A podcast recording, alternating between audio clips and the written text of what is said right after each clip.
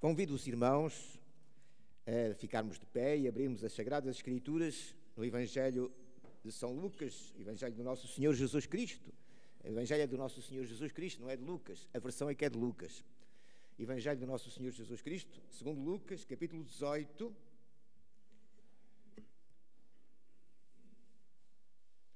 E vamos ler os versículos 18 a 30.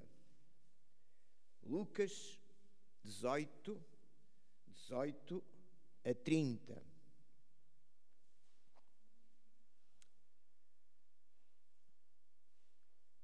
E perguntou-lhe um certo príncipe, dizendo: Bom mestre, que hei de fazer para ir dar a vida eterna? Jesus lhe disse: Por que me chamas bom? Ninguém há bom senão um, que é Deus. Sabes os mandamentos: não adulterarás, não matarás, não furtarás, não dirás falso testemunho, honra a teu pai e a tua mãe. E disse ele: Todas essas coisas tenho observado desde a minha mocidade. E quando Jesus ouviu isto, disse-lhe: ainda te falta uma coisa. Vende tudo quanto tens, reparte-o pelos pobres e traz um tesouro no céu. Vem e segue-me.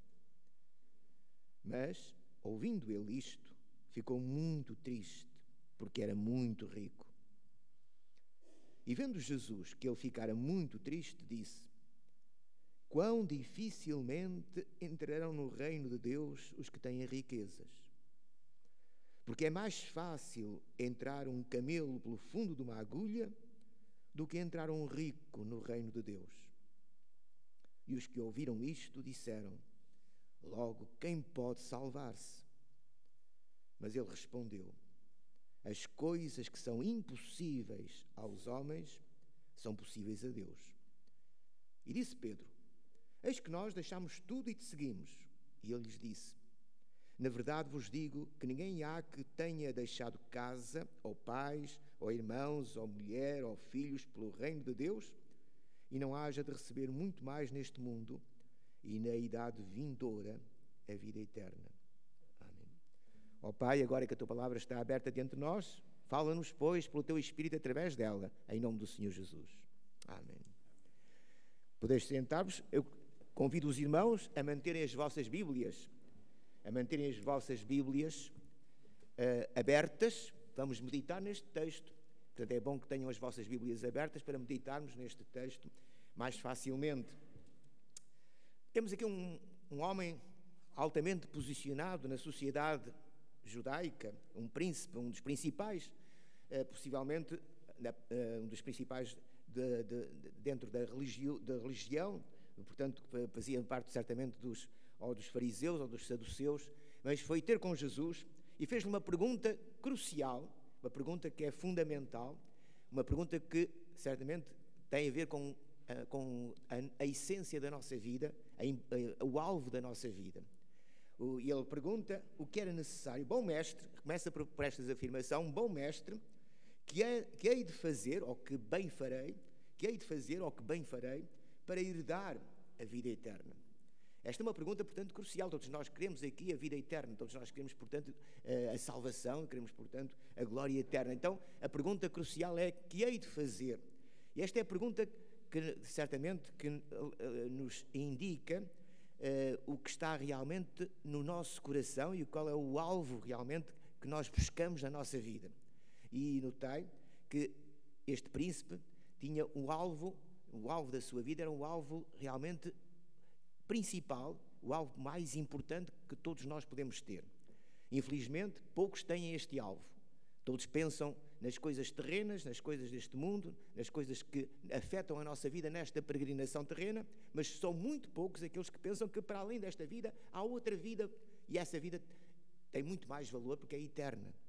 Não quer dizer que esta vida não tenha valor, não tenha importância, estamos aqui e estamos a vivê-la, portanto tem toda a importância para nós, mas há algo ainda mais importante.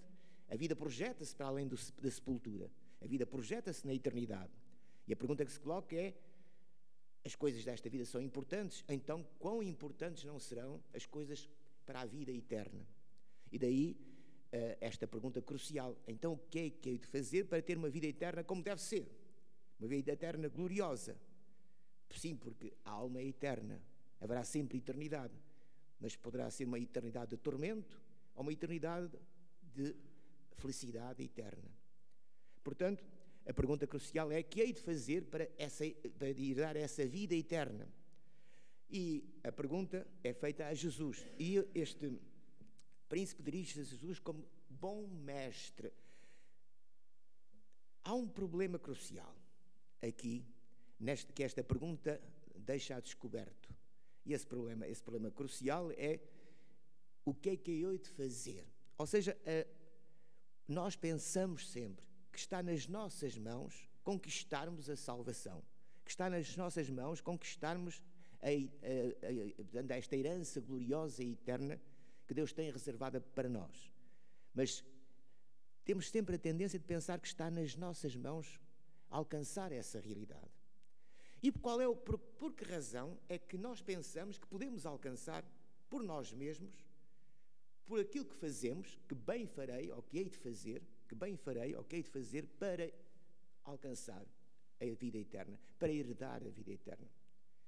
E, portanto, porquê é que nós colocamos esta pergunta? O que é que hei de fazer? Porque pensamos que nós podemos fazer algo.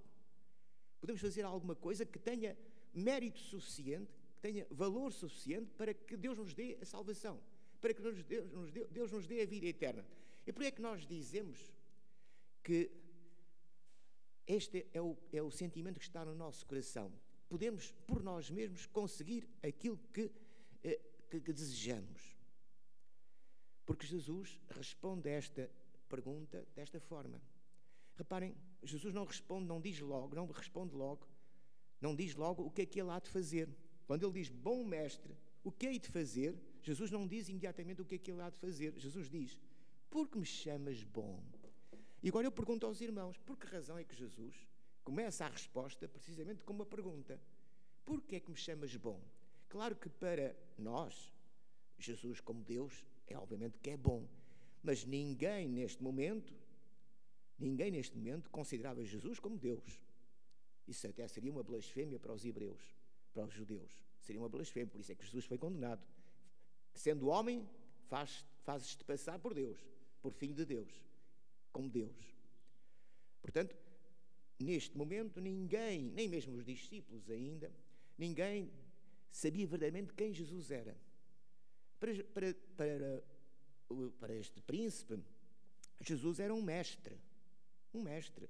Como havia muitos mestres, muitos rabis, como eles chamavam, rabis, eram muito, havia muitos mestres em Jerusalém. Jesus era mais um mestre e um bom mestre, segundo ele. Mas esta palavra bom que é que está por detrás desta palavra bom? Jesus diz: Olha, porquê é que me chamas bom? Eu sou apenas um homem para ti. Olha, então fica sabendo que não há um bom, não há nenhum homem bom, porque bom só Deus. Ou seja, verdadeiramente bom só Deus. E aos olhos de Deus, aos nossos olhos, nós podemos dizer que certas pessoas são boas, certas pessoas são más aos nossos olhos pessoas que fazem coisas más, horrendas, e, coisas, e pessoas que fazem coisas boas. Né? Pessoas que, que fund, fazem, eh, portanto, fundam lares de terceira idade, creches para crianças, hospitais, pessoas que são benfeitores da sociedade, benfeitores da humanidade e que fazem coisas muito boas, socialmente boas. Mas aos olhos de Deus não há um justo, nenhum sequer. Não há ninguém que realmente busca Deus. Não há ninguém verdadeiramente que seja bom. Segundo o padrão de Deus, e isto é importante, muitas vezes nós nos avaliamos a nós mesmos à, à luz do que vemos e do que conhecemos à nossa volta. E olhamos para certas pessoas e dizemos: Ah, comparado com aquela pessoa, eu sou muito melhor. Eu nunca faria aquilo que esta pessoa fez. Por isso é que nós, geralmente, as pessoas gostam tanto de, certos de certas uh, notícias, de certos jornais e de enfim, talvez certas notícias de crimes, crimes que se cometem, crimes abomináveis, crimes horrendos, mães que matam filhos, enfim, embora sejam pelo aborto depois, mas enfim, mas que ficam logo horrorizados. Ai, uma mãe que matou, conseguiu matar o filho. Bem, se fosse dentro do seio, do ventre, já não era, já não era problema, não é? Mas como é fora do ventre, ai que coisa horrorosa, matou o filho, vejam lá. E, e, outras coisas abomináveis, outros crimes abomináveis que se cometem, que se praticam, e as pessoas ficam horrorizadas. Mas ao mesmo tempo que ficam horrorizadas, ficam com uma certa satisfação, autossatisfação. Ah, eu era incapaz de cometer aquele crime. E por isso gostam tanto de. São sempre. É, é, são, são tão apelativas.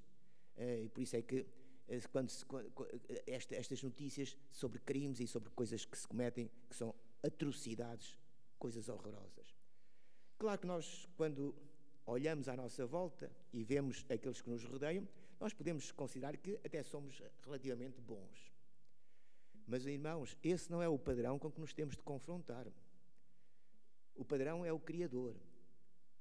O padrão é o Criador. Nós fomos feitos à imagem de Deus. E é a imagem de Deus que conta. E Deus é santo, santo, santo. E quando nós, em vez de olharmos à nossa volta, olhamos para Deus, então ficamos horrorizados, mas é connosco próprios. Miserável homem que eu sou, foi o que Paulo disse. E era Paulo. Miserável homem que eu sou. Portanto, irmãos, o padrão é Deus, não são os nossos semelhantes, não é o nosso próximo. O padrão é Deus. E perante a bondade de Deus, a santidade de Deus, nós somos pecadores, nós somos, não podemos nunca pensar que podemos verdadeiramente ser bons, porque só há um bom que é Deus, puro, santo e justo, só Deus. Claro que esta santidade, esta justiça, esta bondade se revela perfeitamente e plenamente em Jesus Cristo. Ele é a imagem visível do Deus que não se vê. Mas Neste momento, ele é apenas um profeta, ele é apenas um rabi, é apenas um mestre, um homem que fala em nome de Deus. E, portanto, quando, este, quando Jesus alerta este, este príncipe, dizendo: Por que me chamas bom? Ninguém há bom, senão um só é Deus. Mas porquê é que Jesus faz esta interrogação? Este é que é o fundo da questão. Porque qual é o problema de nós pensarmos que podemos alcançar a salvação? que nós podemos fazer algo que tenha o merecimento suficiente para que Deus nos dê a vida eterna. É porque nós pensamos que podemos ser bons. É porque nós não nos, não nos avaliamos tendo como Deus como padrão. E por isso mesmo é que Jesus vai confrontar agora, depois de chamar a atenção, olha que não há um bom, não há ninguém que seja bom, não há ninguém que possa ir dar a vida eterna. Porquê? Porque o padrão da bondade é Deus e esse padrão revela-se na lei. Esse padrão revela-se na lei. Então, se queres ser perfeito, se queres ser bom, se queres ir dar a vida eterna, o que é que, o que, é que podes fazer de bom? Então, tens a lei. A lei revela a vontade santa, justa de Deus. A lei revela aquilo que Deus quer e requer da, sua, da, da, da criatura, ou seja, do homem e da mulher. É isto que Deus requer de ti. Faz isto e viverás. Porquê? Porque a lei revela a santidade de Deus, a justiça de Deus. E ela é o padrão com o qual nós temos que nos identificar. E por isso mesmo, Jesus vai confrontar agora este principal, eh, este, este, este príncipe, este, um dos principais da sociedade judaica, vai confrontá-lo com esta realidade. Queres ser perfeito? Queres ser bom? Queres, pensas que o homem pode ser bom? Então tens aqui o padrão, os mandamentos, a lei de Deus. E confrontam primeiramente, é interessante como Jesus confrontam primeiramente com a segunda tábua da lei. Há duas tábuas na lei. A primeira tábua tem a ver com o nosso relacionamento com Deus. Hum? E a segunda tábua, o nosso relacionamento com o nosso próximo. E Jesus começa por confrontá-lo com a segunda tábua, ou seja, o relacionamento com o nosso próximo. Sabes os mandamentos. Queres ir dar a vida eterna? Então faz isto e viverás. É o que está escrito na lei. Se fizeres isto, viverás. Tens a vida eterna. Porque é que tu me perguntas, sendo tu um dos principais, um dos príncipes, portanto, um dos principais dos fariseus, certamente, ou dos, de, enfim, dos, dentro da, da, área religiosa, és um príncipe. Portanto, sabes perfeitamente a lei, conheces perfeitamente a lei. Então, perguntas-me o que é que has de fazer. A lei diz: faz isto e viverás. Então confrontam com a lei. Então reparem o que Jesus diz: sabes os mandamentos, porque é que me perguntas o que é que has de fazer? Sabes os mandamentos: não adulterarás, não, furt, não matarás, não furtarás, não dirás falso testemunho, honra a teu pai e a tua mãe. E mal ele, mal o Senhor, o Divino Mestre, uh, o coloca perante esta segunda tábua da lei, ele tem esta observação. Todas essas coisas tenho observado desde a minha mocidade. Notai, aqui vemos outro, outro erro deste príncipe, a sua interpretação da lei. Aqui vemos como os religiosos judeus interpretavam mal a lei. Não compreendiam a essência da lei. É que a essência da lei não é apenas faz isto ou não faz isto. Fazes aquilo ou não fazes aquilo. Não, a essência da lei tem a ver com o coração do homem, com o sentimento que está no coração do homem que o leva a fazer ou não fazer isto ou aquilo. Isso é que é importante aos olhos de Deus. Este príncipe pode dizer: tudo isso tenho feito desde a minha mocidade, revela uma superficialidade tremenda na sua interpretação da lei. Não basta não matar, não basta não adulterar, não basta não, não furtar. É necessário que no teu coração não haja nenhum sentimento que leve ou que possa levar a roubar, a matar e a furtar. E mesmo ou a adulterar. E mesmo que esse acontecimento não suceda, o teu coração tem lá o sentimento que, no devido tempo, te levará a fazer isso quando a oportunidade surgir. Se surgir a oportunidade, farás. Se não surgir, não farás. Mas o problema está no teu coração.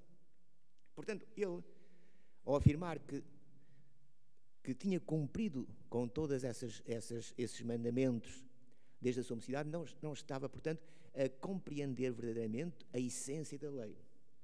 Certamente que no seu coração já tinha tido desejo de furtar, de adulterar, de matar, já tinha certamente tido muitas, muita, muitos desejos que eram pecaminosos aos olhos de Deus em relação ao seu próximo.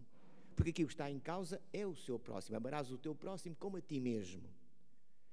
E certamente que ele no seu coração, não amava o seu próximo como se amava a si próprio. E, portanto, mesmo que em termos factuais, em termos objetivos, ele nunca tivesse matado, nunca tivesse furtado, se é que nunca depende do que se entende por furtar também, é muito complexo, é muito complexo.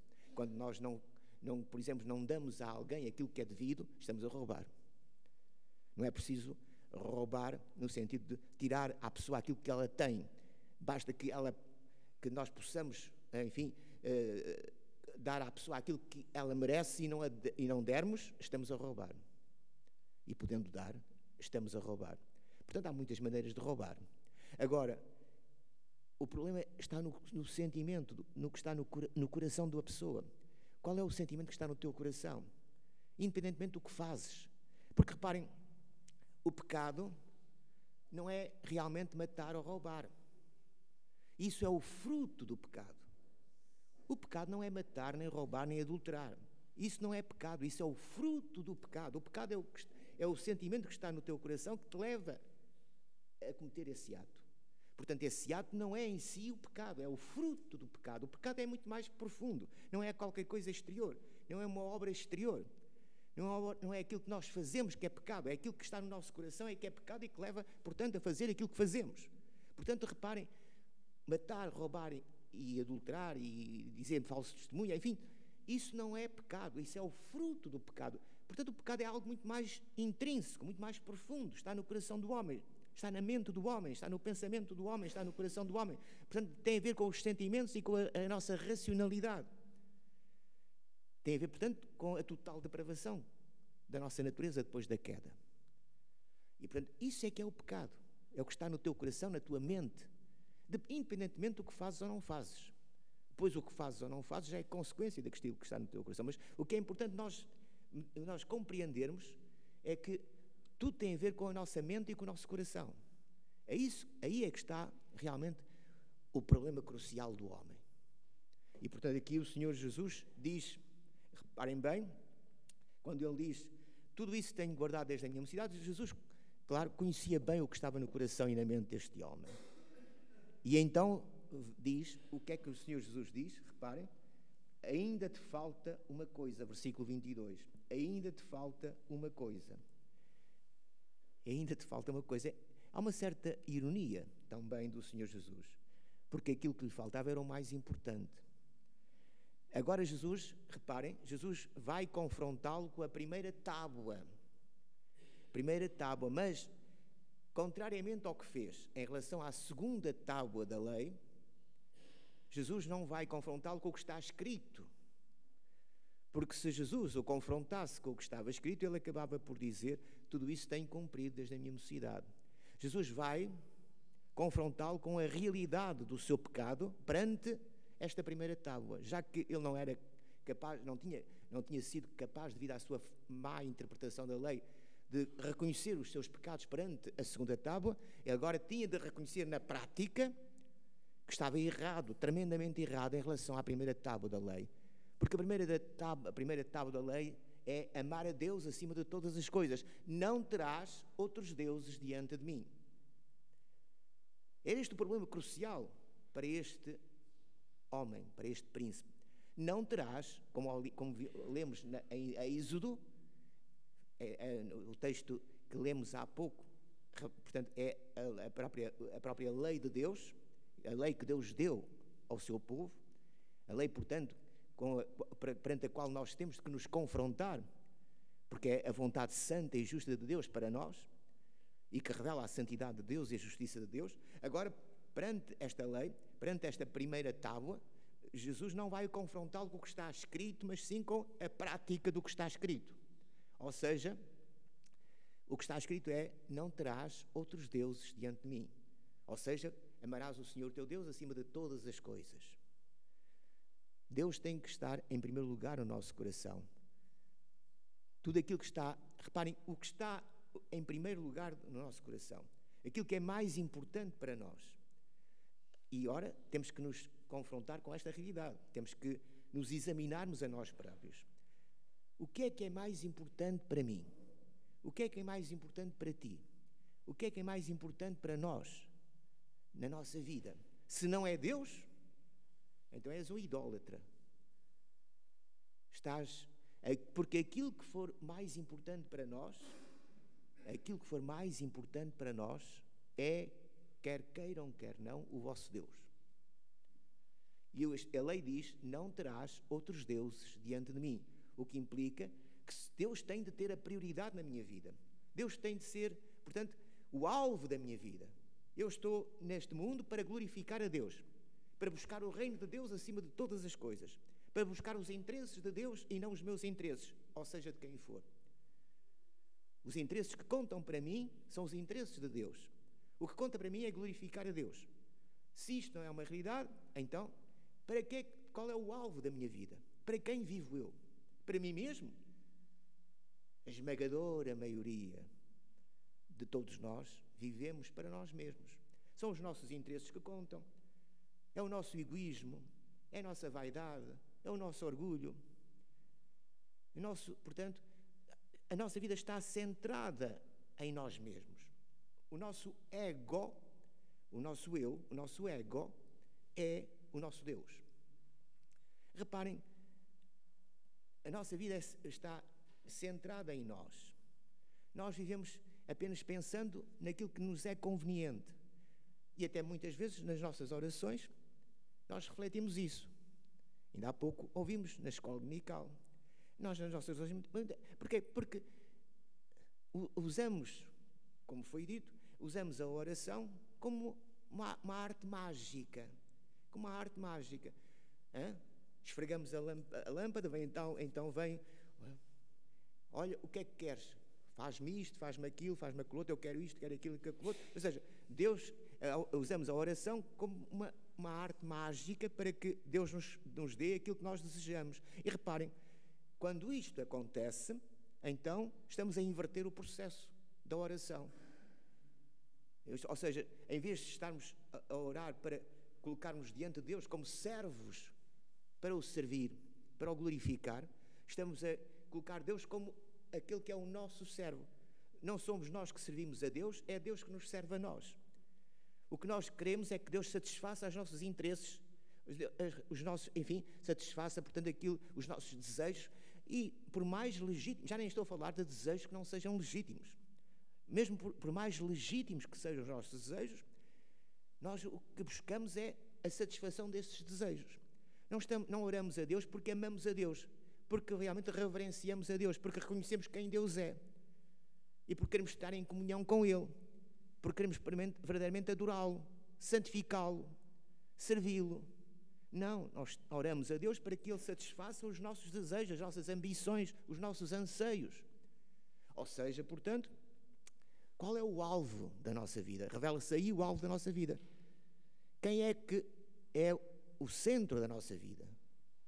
É o nosso eu. Então, o que está escrito é: Não terás outros deuses diante de mim. Então, reparem, quando Jesus confronta o, este, este homem com esta realidade, Jesus, portanto, não cita o texto, mas coloca-o perante este, este dilema. Agora, na prática, mostra na prática que Deus é tudo para ti, que Deus é, mais, é o mais importante para ti. Como é que se prova perante um rico? Perante um rico, como é que se prova que Deus é mais importante para ele do que a riqueza? Sim, o que é, é mais importante para ti? Tu és rico, tens tantas propriedades, tens, tens tantos bens. O que é que é mais importante para ti? São esses bens ou é Deus? Não terás outros deuses. Reparem, se Jesus tivesse dito: Olha, não terás outros deuses diante de mim, diz o Senhor. Ah, eu não tenho Deus nenhum, a não ser o Senhor Jeová. O Senhor Jeová é o meu Deus, não há outro Deus além dele. Estão a ver como ele estava a interpretar a lei, como ele interpretava a lei. Por isso é que Jesus não disse: Não traz outros deuses diante de mim. Não, Jesus diz: Vai, vende tudo quanto tens dá aos pobres, traz um tesouro nos céus e então segue-me. Reparem, para seguir Jesus, não é necessário vender tudo quanto temos. Não é, não é necessário, portanto, ficarmos na miséria. Mas devemos estar dispostos a servir a Jesus, seja em que situação for. Devemos estar dispostos a servir a Deus, seja em que situação for. E, portanto, o que é importante para nós é servirmos a Deus. O que é importante para nós é termos comunhão com Deus, é termos relacionamento com Deus, é amarmos a Deus. E quando Deus é tudo para nós, quando Deus é o padrão para a nossa vida, então nós podemos verdadeiramente ter os bens que tivermos, porque colocamos todos esses bens que temos ao serviço de Deus. E que bênção é, que bênção tem sido para as igrejas, por exemplo, que homens ricos e até mulheres ricas tenham, tenham colocado os seus bens à disposição de Deus, ao serviço do reino de Deus, servindo as igrejas, servindo as obras missionárias, servindo tantas coisas que são importantes. Portanto, reparem, o problema não está no despojamento das coisas. Para servirmos a Deus não é preciso despojarmos das coisas, é preciso é colocarmos todas as coisas ao serviço de Deus. De uma certa forma, é também um despojamento das coisas. Ou seja, nós nos despojamos das coisas em relação a usá-las apenas para o nosso interesse. Agora colocamos as coisas que já não são nossas? Neste momento nós não as consideramos como nossas, mas como de Deus. E então as coisas que temos, colocamos-las ao serviço de Deus. É uma forma de despojamento. Porquê? Porque geralmente nós, os ricos, vivem, portanto, na opulência, no luxo. Então, mas quando os ricos colocam as riquezas ao serviço de Deus, tudo muda. Porque nesse caso, já não são as suas, não são, não são as suas riquezas que contam para ele, mas sim Deus. A prioridade é Deus. E os bens que tem já não são seus, são bens que coloca ao serviço de Deus. Vê da diferença. E é neste aspecto que é fundamental o, o despojamento das coisas. Ou seja, vi, mesmo eh, eh, como, e citando talvez, eh, ou, ou seja, citando não, mas portanto, dizer algo como, como Paulo, enfim, dizendo algo semelhante ao que Paulo disse, seria, portanto, parafraseando, parafraseando Paulo, dizia, portanto, é tendo todas as coisas como nada tendo. Ou seja, sendo rico como não tendo coisa alguma. Porquê? Porque a nossa riqueza não é nossa. E então está colocada ao serviço de Deus. Isso é muito importante. Porquê? Porque isso mostra que Deus é verdadeiramente o Senhor e que não há outro Senhor na nossa vida que não seja Deus. O contrário é este príncipe, reparem. Este príncipe, este homem, ficou muito triste. O que é que diz o texto? Reparem. Ainda te falta uma coisa. Vai, vende tudo quanto tens, reparte-o pelos pobres e traz um tesouro nos céus. Vem e segue-me. Mas ouvindo isto, reparem bem, ouvindo isto, ficou muito triste porque era muito rico. Porquê que ele ficou triste? Porque não era capaz de se despojar das suas riquezas para seguir a Cristo. O que significava que as suas riquezas eram o seu Deus. E o que é que diz a lei? Não terás outros deuses diante de mim. Este príncipe tinha um Deus na sua vida, que não era o Senhor Jeová tinha um Deus na sua vida que não era o Senhor Jeová, não era o Deus e Pai de nosso Senhor Jesus Cristo. Este Deus era a sua riqueza. Por isso ele era incapaz de se despojar da sua riqueza para seguir a Cristo. Era incapaz. E isso provava que havia um ídolo. A sua riqueza era o seu Deus. E por isso o Senhor Jesus acrescenta. E vendo Jesus que ele ficara muito triste, disse: Reparem bem no que Jesus disse.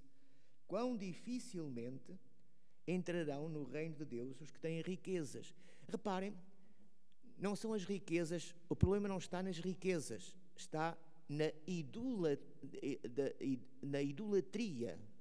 Na idolatria. Ou seja, no amar as riquezas. Amar as riquezas acima de todas as coisas. Em vez de amar a Deus, este rico ama as suas riquezas. E, portanto, as suas riquezas são o seu Deus. E quando isto acontece, e geralmente acontece sempre, quase sempre, são raras as exceções, quase sempre isso acontece. O, aqueles que têm riquezas colocam a sua confiança, colocam a sua fé, colocam, portanto, o, o alvo da sua vida nas suas riquezas. Ora, a nossa confiança tem de estar em Deus. A nossa, o nosso alvo tem que ser Deus. E, portanto, há, uma, há aqui um processo em que as riquezas ocupam o lugar de Deus. E, ao fim e ao cabo, é uma forma também de egolatria. Uma forma de egolatria. Porque o rico quer, rico, quer ser rico para satisfazer os, os seus desejos. Para, enfim, uh, portanto, vive para si mesmo. Ao viver para as riquezas, ao viver para si mesmo, é quase a mesma coisa. É a satisfação do seu, seu, do, do, enfim, seu, dos seus interesses. E por isso o Senhor Jesus confronta com esta realidade e diz: Quão dificilmente entrarão no reino de Deus os que têm riquezas, porque dificilmente colocarão Deus em primeiro lugar, acima das suas riquezas, e viverão para Deus.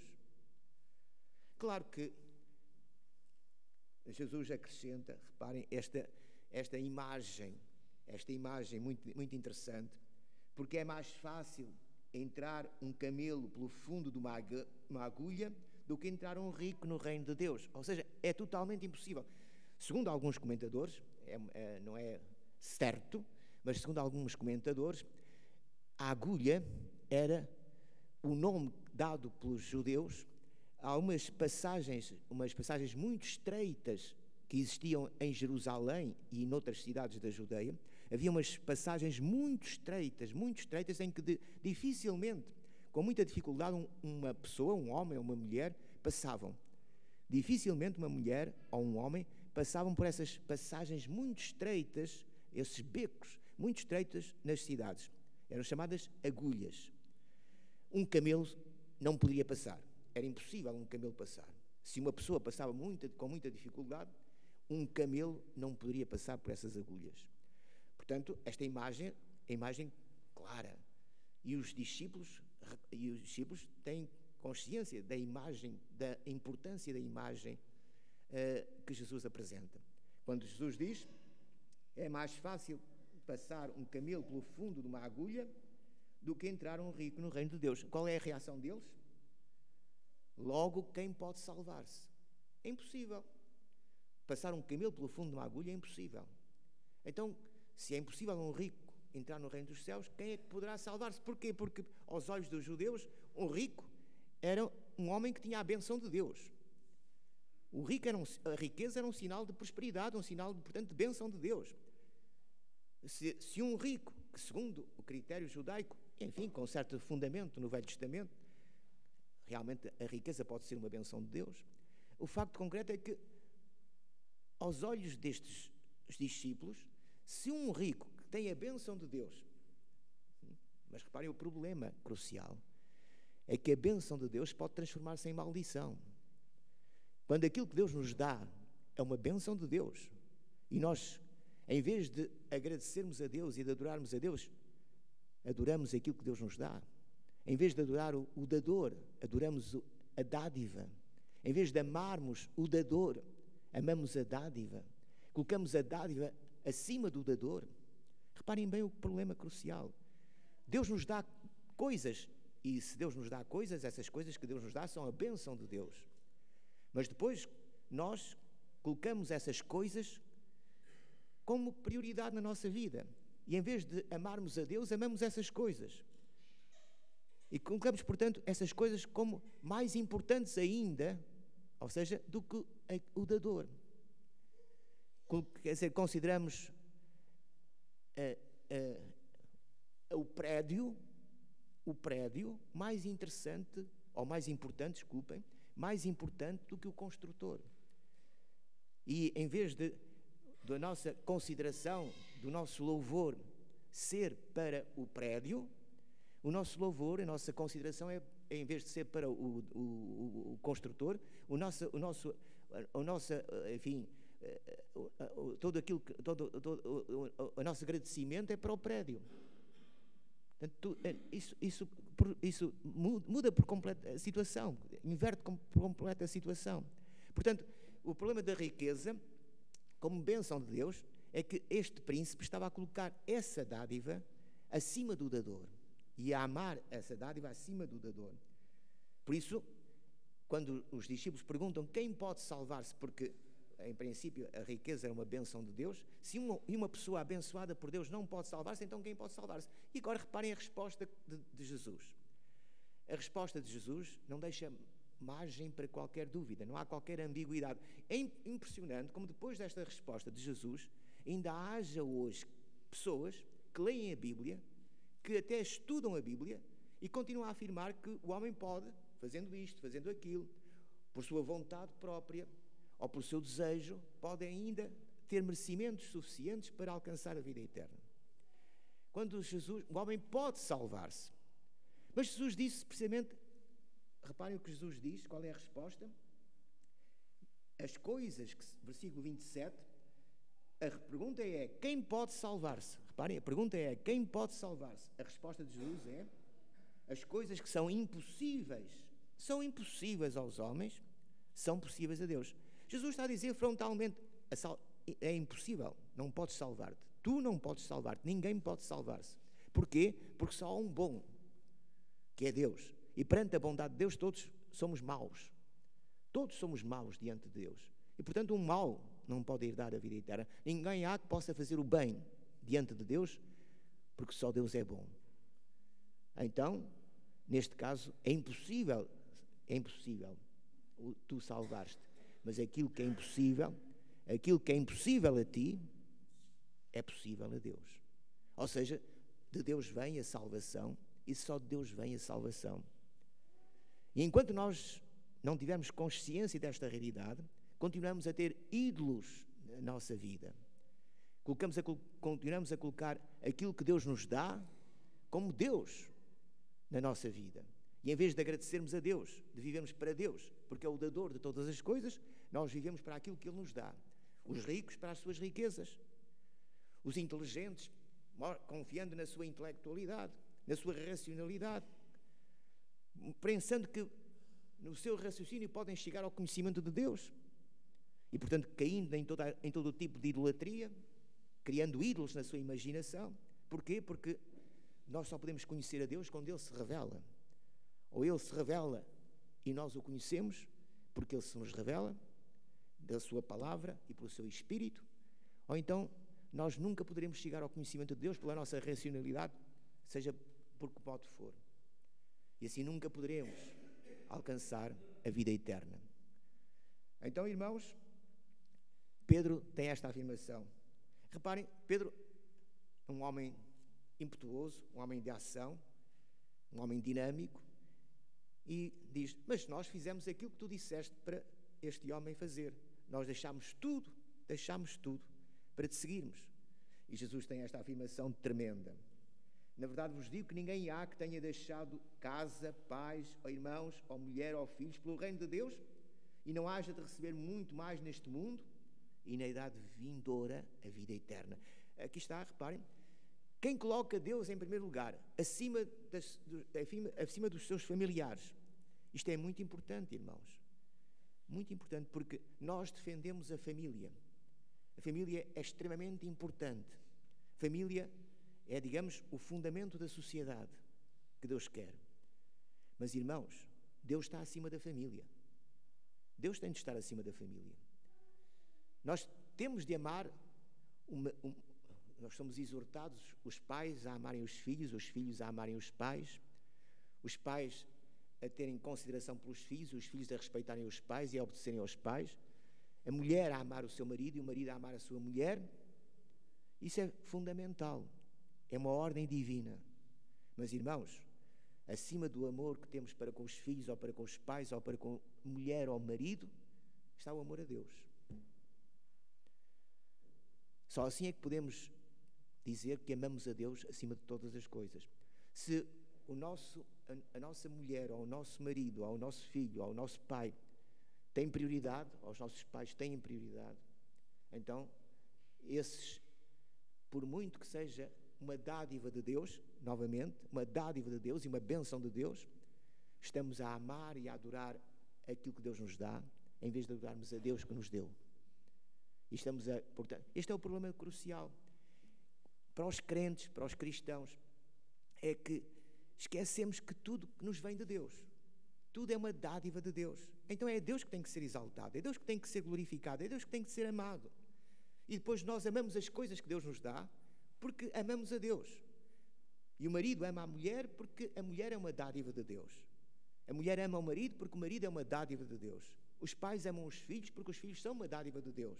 Os filhos amam os pais porque os pais são uma dádiva de Deus. E, portanto, é a Deus que nós amamos, amando também os outros.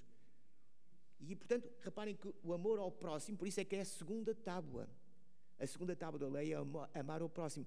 Porquê? Porque a primeira é amarás a Deus acima de todas as coisas e amarás o teu próximo como a ti mesmo. Portanto, amar o próximo é, é um reflexo do amor a Deus. Porque nós amamos a Deus acima de todas as coisas, amamos também o nosso próximo como nos amamos a nós mesmos. Porquê? Porque o nosso próximo é também uma dádiva de Deus. O nosso próximo é também uma dádiva de Deus. E porque o nosso próximo é uma dádiva de Deus, nós o amamos. Mas amamos porque, acima de tudo, amamos o dador. Irmãos, que na nossa vida, no nosso dia a dia, nós possamos examinarmos a nós mesmos e vermos até que ponto é que nós reconhecemos que tudo nos vem de Deus e que só de Deus pode vir a salvação e que só Ele nos pode salvar e que por isso mesmo nós devemos amá-lo acima de todas as coisas, viver para Ele e servi-lo de todo o nosso coração. Oremos. Ó oh, Pai, damos-te graças porque reconhecemos que tudo quanto nós possuímos, tudo quanto nós somos, provém de Ti. Por isso te pedimos humildemente que nos dês, pelo Teu Espírito, este discernimento para podermos compreender esta realidade e também te pedimos humildemente que possamos colocar todas as coisas que tu nos dás e que nós mesmos possamos estar ao teu serviço e glorificar o teu nome. Que a tua palavra possa ficar nos nossos corações e possa produzir fruto na nossa vida para a tua glória. em nome do Senhor Jesus.